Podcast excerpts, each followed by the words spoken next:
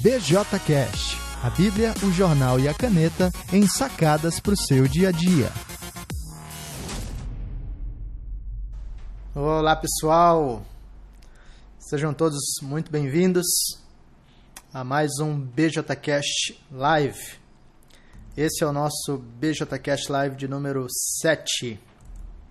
Um, vamos esperar aqui rapidinho enquanto vai chegar mais gente.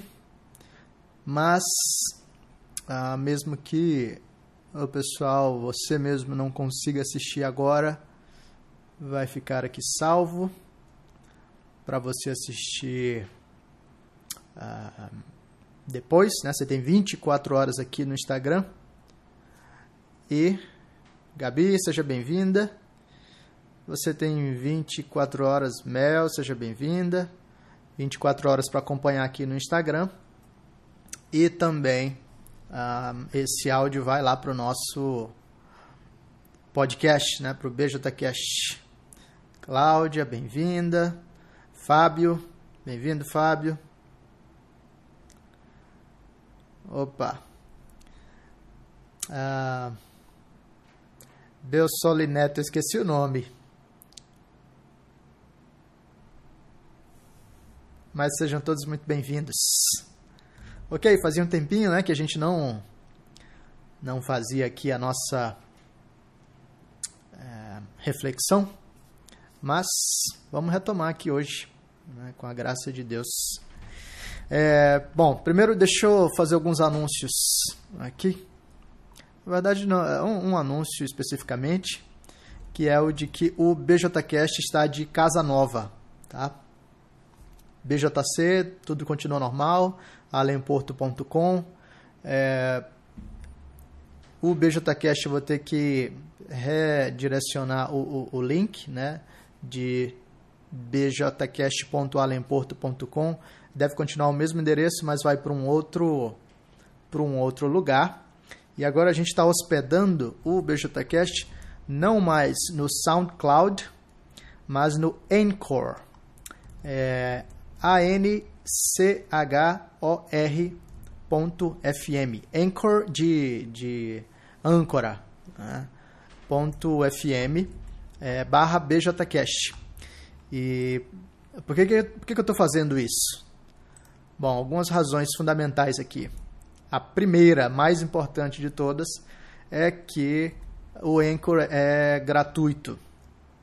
Né? Para você ter uma ideia, para rodar esse BJCast e deixar gravado para vocês, eu pagava de. Isso, exatamente. anchor.fm barra BJCast. Eu pagava no SoundCloud 15 dólares todo mês. Eu estou fazendo isso há três anos. Né? Uh, então, olha só, o dólar hoje está a 3,89. Não é o dólar mais caro, né? Não, não, não é o dólar mais alto que já esteve. Mas pagando 15 dólares todo mês a 3,89, né, eu pago quase 60 reais por mês, o que dá quase, né, se fosse exatamente 3,89, eu pagaria 700 reais todo ano, né, só para hospedar o BJ Cash.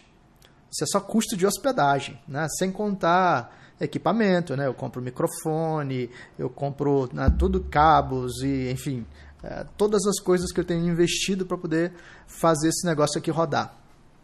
Então, em outras palavras, eu pago para fazer é, é, é o BJCast acontecer.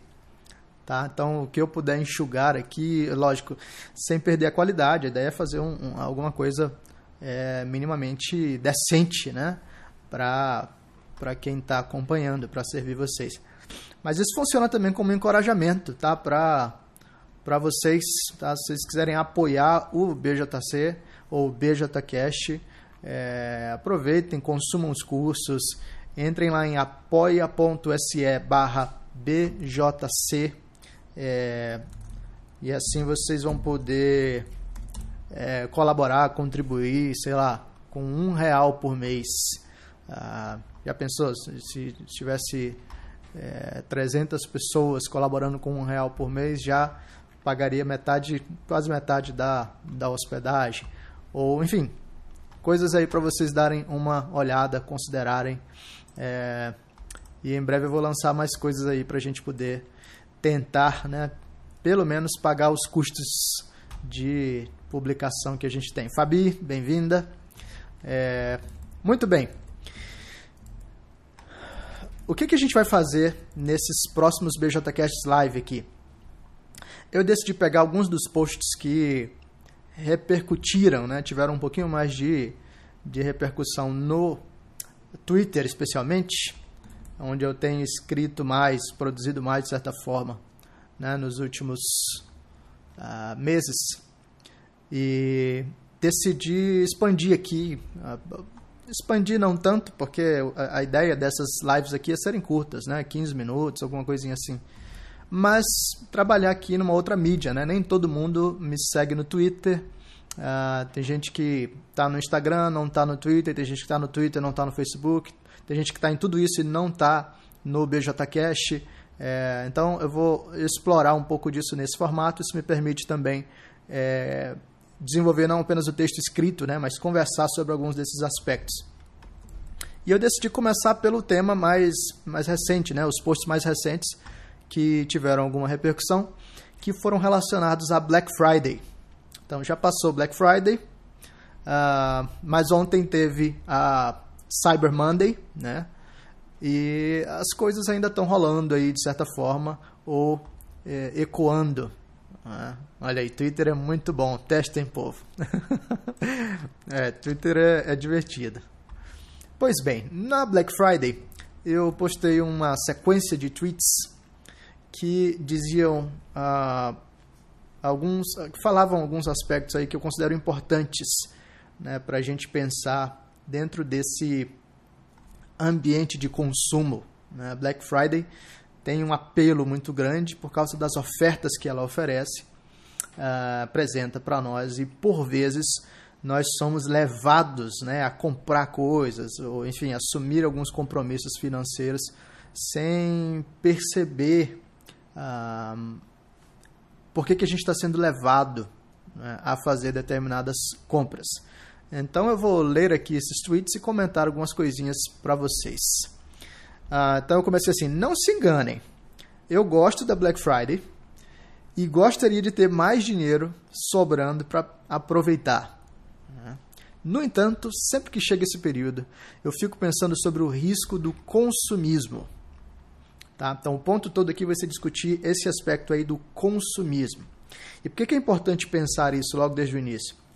Ah, talvez a maioria dos cristãos, ah, ou pelo menos esses que estão engajados aí nas redes sociais, a Cláudia viu, é, são caras que estão mais conectados aí, de certo modo, a à direita, um pensamento mais à direita, mais conservador, que defende o liberalismo econômico, o livre mercado. Né? Então, de certa forma, nós apoiamos o movimento do mercado em muitos sentidos, inclusive em uma Black Friday ou coisas assim.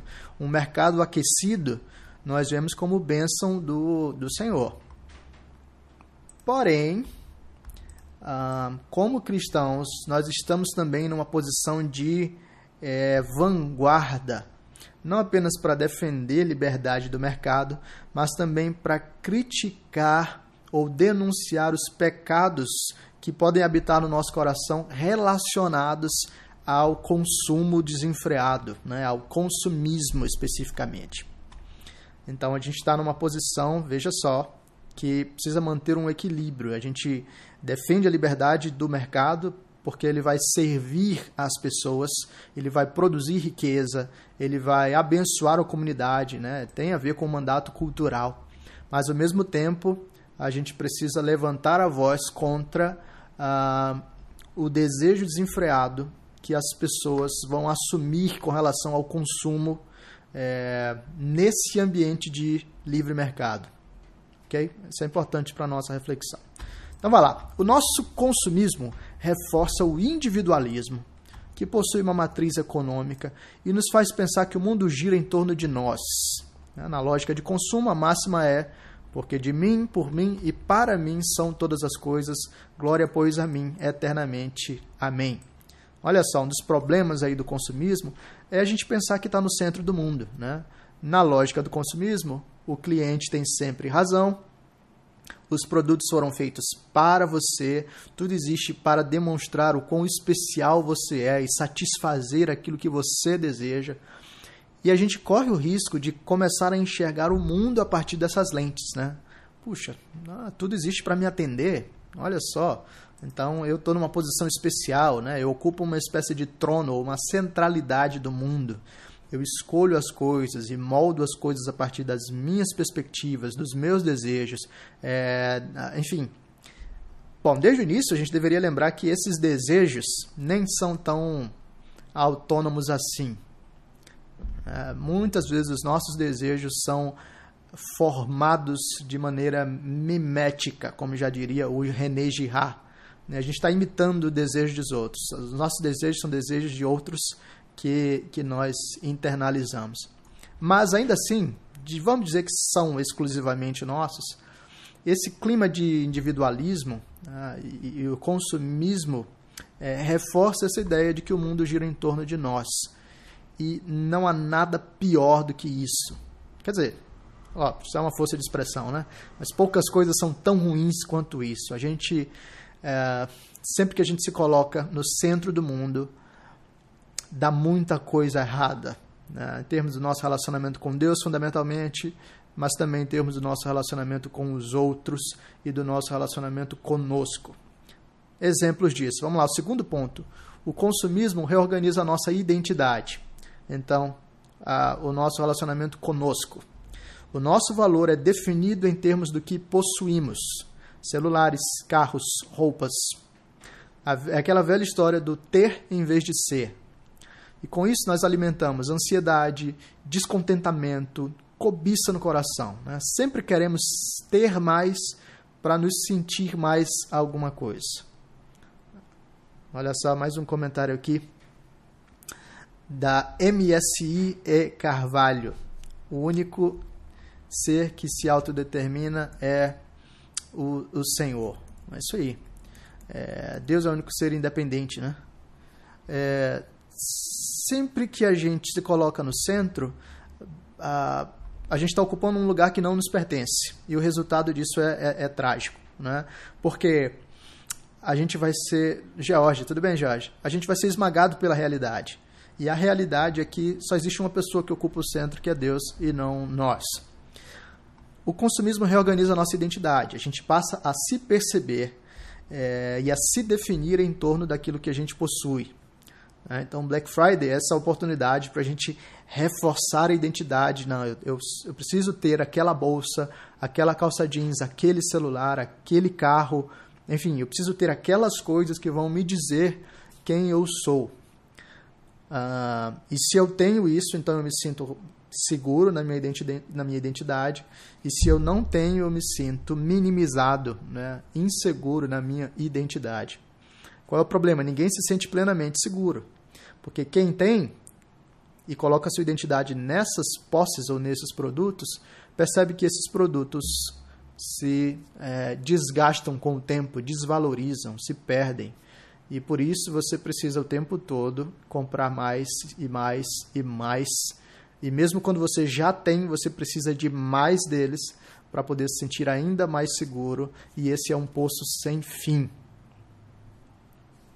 Se a nossa identidade estiver centrada no, nos itens, nos produtos que a gente consome, nós somos os mais miseráveis dos homens.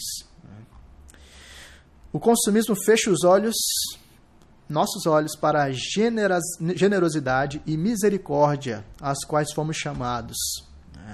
A gente passa a gastar tudo conosco, até mesmo em coisas supérfluas, e a gente não considera as necessidades das pessoas à nossa volta. Né? Toda a nossa renda vai para nós, e isso não é bom. Veja, desde o Antigo Testamento, nós somos é, é, direcionados por Deus para não gastar toda a nossa renda conosco. No Antigo Testamento havia uma lei no Antigo Israel que era a lei da respigadura. E o que, que essa lei dizia? Você tinha lá o seu plantio, né? enfim, estava lá no seu campo, produzir lá no seu quintal, sei lá. E havia o período da colheita. E o que o, o, a lei de Deus dizia é que enquanto você saísse para colher, sei lá, o seu milho, sua uva, o que fosse, é, aquilo, as espigas que caíssem no chão, você não deveria é, se abaixar para juntar. O que caiu no chão, Deus diz, deixa para que o pobre, o órfão, a viúva, o forasteiro, é o que o Tim Keller chama de o quarteto da vulnerabilidade, deixa para que os vulneráveis possam é, é, desfrutar. Né? Então, olha que interessante. Você não simplesmente dá, é, porque era necessário que esses, esses vulneráveis fossem lá fazer a colheita, eles trabalhavam, mas ao mesmo tempo né, você está é, doando de certo modo. Aquilo que é parte da sua plantação vai ficar para outra pessoa. Então, em outras palavras, você não gasta tudo aquilo que você tem com você mesmo. A colheita não é totalmente sua. E para a gente, tem a ver com a nossa receita financeira. Né, no Black Friday, a tentação era de gastar tudo que a gente tinha e até o que não tinha usando cartão de crédito é, para satisfazer nossos desejos.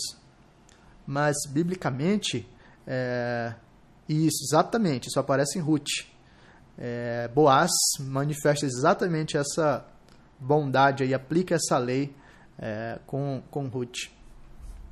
É, então, a, a,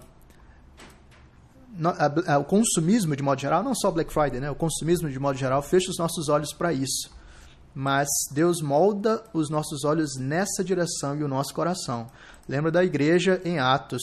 E os, a percepção e a vida da igreja era essa né, de as pessoas compartilharem, ah, até mesmo venderem coisas que tinham e doar para servir as outras pessoas. Então, esse tipo de postura é importante para a gente. O consumismo mata isso no nosso coração. O Fábio está perguntando aqui, Reverendo, você acha que a Black Friday tirou o foco do Thanksgiving? Não tenho certeza se é dessa forma. Ah, tá. É, é assim mesmo. É tudo junto. Mas com certeza, eu acho que é, é muito mais popular na nossa cultura, né? Nos Estados Unidos ainda é muito forte o Thanksgiving, mas na nossa cultura é muito mais forte o Black Friday do que o Dia de Ação de Graças.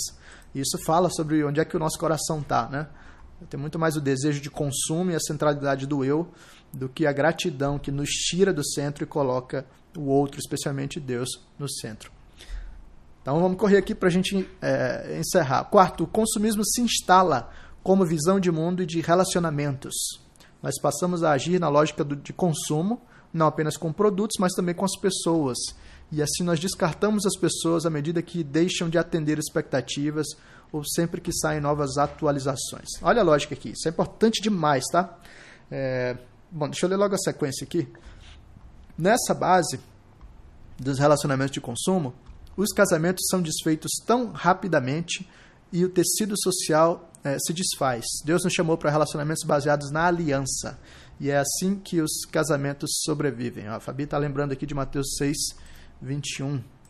É, que é o contexto lá de Jesus falar para a gente não ficar ansioso, que Deus vai prover tudo. E um pouquinho mais à frente, Jesus fala, né? Busquem o reino de Deus e a sua justiça, e todas essas coisas vos serão acrescentadas. Relacionamentos de consumo. É, o consumismo se instala como visão de mundo e nos faz lidar com tudo a partir dessa lógica de consumo. Se uma coisa me atende, tá ótimo. Se ela deixa de me atender, eu jogo fora. A gente começa a tratar as pessoas assim, né? Então, o cara encontra a moça, a moça encontra o rapaz, eles começam a se relacionar. E o namoro é, namoro é um relacionamento de consumo, né? Cada um está tentando se vender melhor para o outro. É, no namoro você está sempre bonitinho, cheirosinho, você está sempre na sua melhor versão. Né? Depois que casa, é que vem a realidade, de certo modo, você passa a conhecer melhor o outro. Mas qual o problema? Se você se relaciona com o outro a partir dessa lógica de consumo, quando o outro não atender mais às suas expectativas, né, o marido passou a, a se tornar um cara chato, ou enfim, demonstrou toda a empolgação que ele tinha com o futebol, ou a esposa, é, sei lá, é, não cumpriu a parte dela do contrato de ficar sempre com é, 60 quilos, né? É, ou sei lá, né? imagina, de não ter rugas ou qualquer coisa desse tipo. Então você diz, ah, está desatualizado, né? eu preciso de um iOS novo, eu preciso de um aparelho novo, eu preciso de um produto que atenda minhas demandas. Então a gente descarta as pessoas e vai atrás de novas possibilidades. Essa é a lógica dos relacionamentos hoje. Tá? É por isso que tantos casamentos se desfazem é, rapidamente. Biblicamente, a lógica dos relacionamentos é a lógica da aliança. É a de Jeremias 32, é a lógica de Ezequiel 36, que Deus diz pra gente, né? Eu faço uma aliança eterna com vocês. Eu serei o seu povo, vocês, eu serei o seu Deus, vocês serão o meu povo. E quando Deus faz esse tipo de aliança, ele está plenamente ciente, ele sabe disso. É, Mel tá lembrando aí, produto novo custa caro, amigos. É isso aí.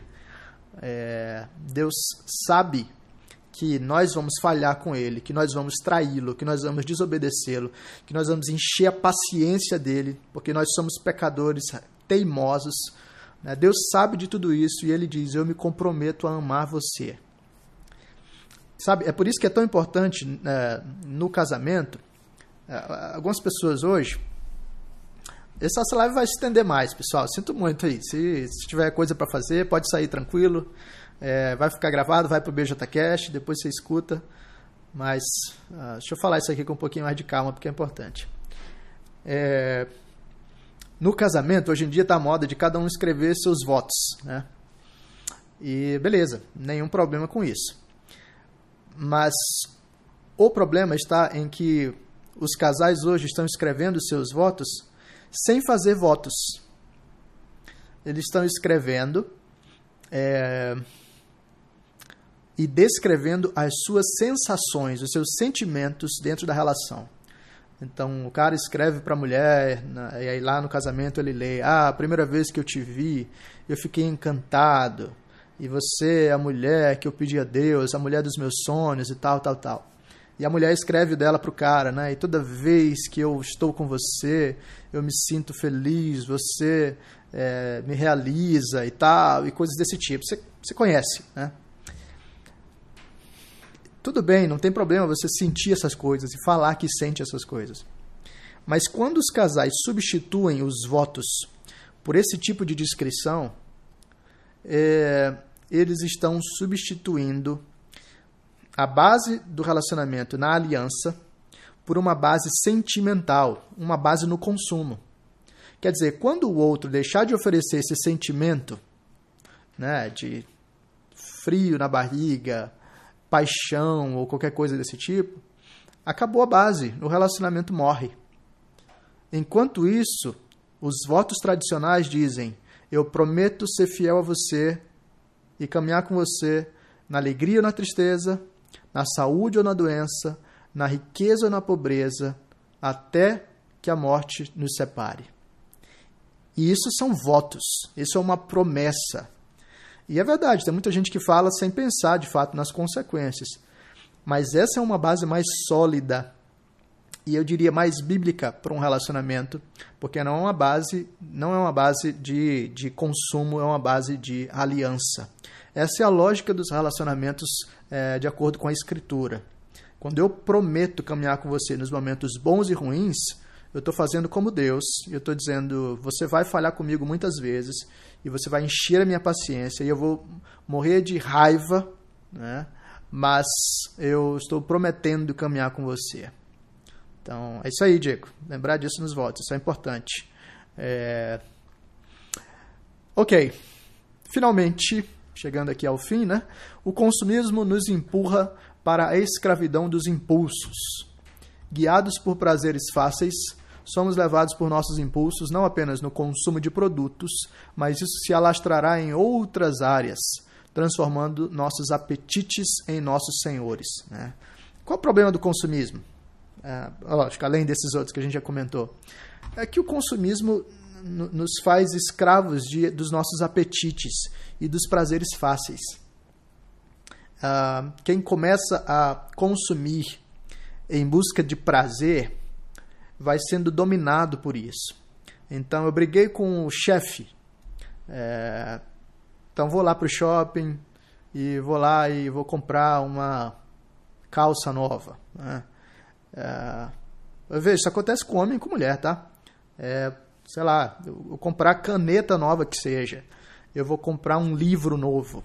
E, e uh, eu posso compensar uma frustração emocional comprando, eu posso compensar a solidão comprando, eu posso, enfim, eu tô, eu tô entediado, então eu vou entrar no, no meu site preferido e vou lá encher o carrinho e, e o que, que eu estou fazendo?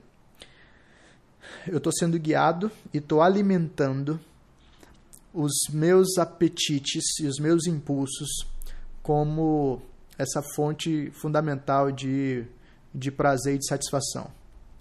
É, Beleza, João Rubem? Um abraço. Parabéns, aliás, pela ordenação, hein? Caro pastor, Deus te abençoe. É... Quando eu faço isso, isso não fica apenas no campo do consumo, mas quando eu começo a alimentar os apetites, é... a Bíblia chama isso de paixões sensuais, né? Eu começo a me tornar escravos desses, escravo desses impulsos. E isso vai alcançar outras áreas.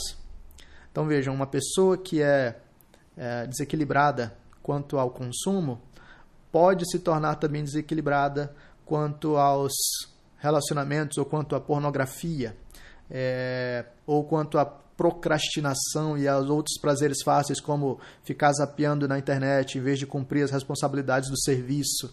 É, quando eu começo a alimentar esses pequenos apetites é, eu me torno escravo deles nas mais diversas áreas, na fofoca, enfim, qualquer outra coisa que seja um prazer fácil e que me livre de cumprir uma responsabilidade que demande tempo, trabalho, esforço, paciência.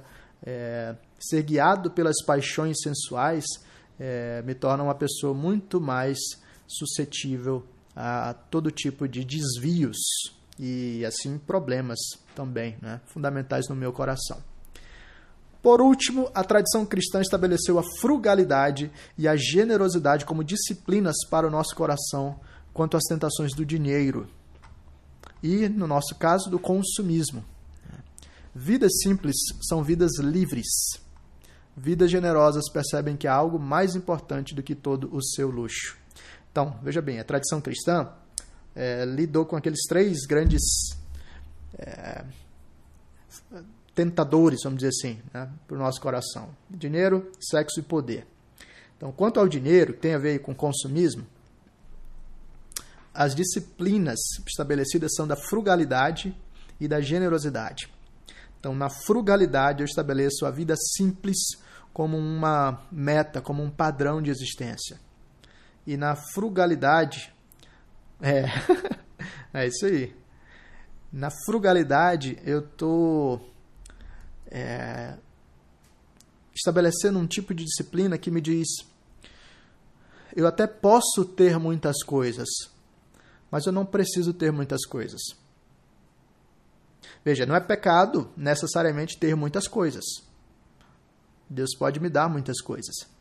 Mas dentro daquilo que eu estabeleço como um padrão de vida, a vida simples é uma norma, é uma meta, é um objetivo saudável, porque organiza o meu coração e me livra da tentação de ser dominado pelo, pelo desejo de consumir. Então, para eu não ser dominado pelo desejo de consumir e dominado pelo desejo de dinheiro, eu vou a, estabelecer a vida simples como um, um padrão. Então, é lógico, a vida simples vai variar de pessoa para pessoa, né? Mas, de modo geral, é eu não ser dominado ah, pela, pelas posses. Né? Eu não ter tudo aquilo que eu posso ter, eu não gastar todo o meu dinheiro com posses. Eu é, realmente ter um equilíbrio, gastar menos do que eu ganho. Essa é, um, essa é, um, essa é uma meta, né? esse é um dos aspectos aí que a gente pode buscar. Mas não apenas a frugalidade nos livra disso, como a generosidade vou deixar salvo. Vai ficar salvo aqui e vai para o BJCast. Tá? É, a frugalidade, perdão, a generosidade agora é eu não apenas não gastar tudo comigo, não apenas assumir um estilo de vida simples, como eu servir as outras pessoas com aquilo que Deus tem dado para mim. Aliás, é para isso que Deus nos tem abençoado. Né? Lógico, para nossa alegria, para o nosso desfrute, mas para a gente servir outras pessoas também. Então, eu separo parte do meu orçamento para contribuir com outras pessoas. A generosidade é um serviço bem concreto, bem prático, no qual eu coloco a mão no bolso e vou servir outras pessoas. Sejam missionários, sejam pessoas da minha igreja que passam por necessidades, ou mesmo pessoas que não são da minha igreja, mas sei lá, do meu cursinho, do meu serviço, enfim, é, pessoas que eu conheço que necessitam de ajuda, eu vou é, fazer isso é, de modo comprometido né, para glorificar a Deus e para é, servir é, num amor real ao próximo. Então veja que está tudo isso conectado ao tema do consumismo.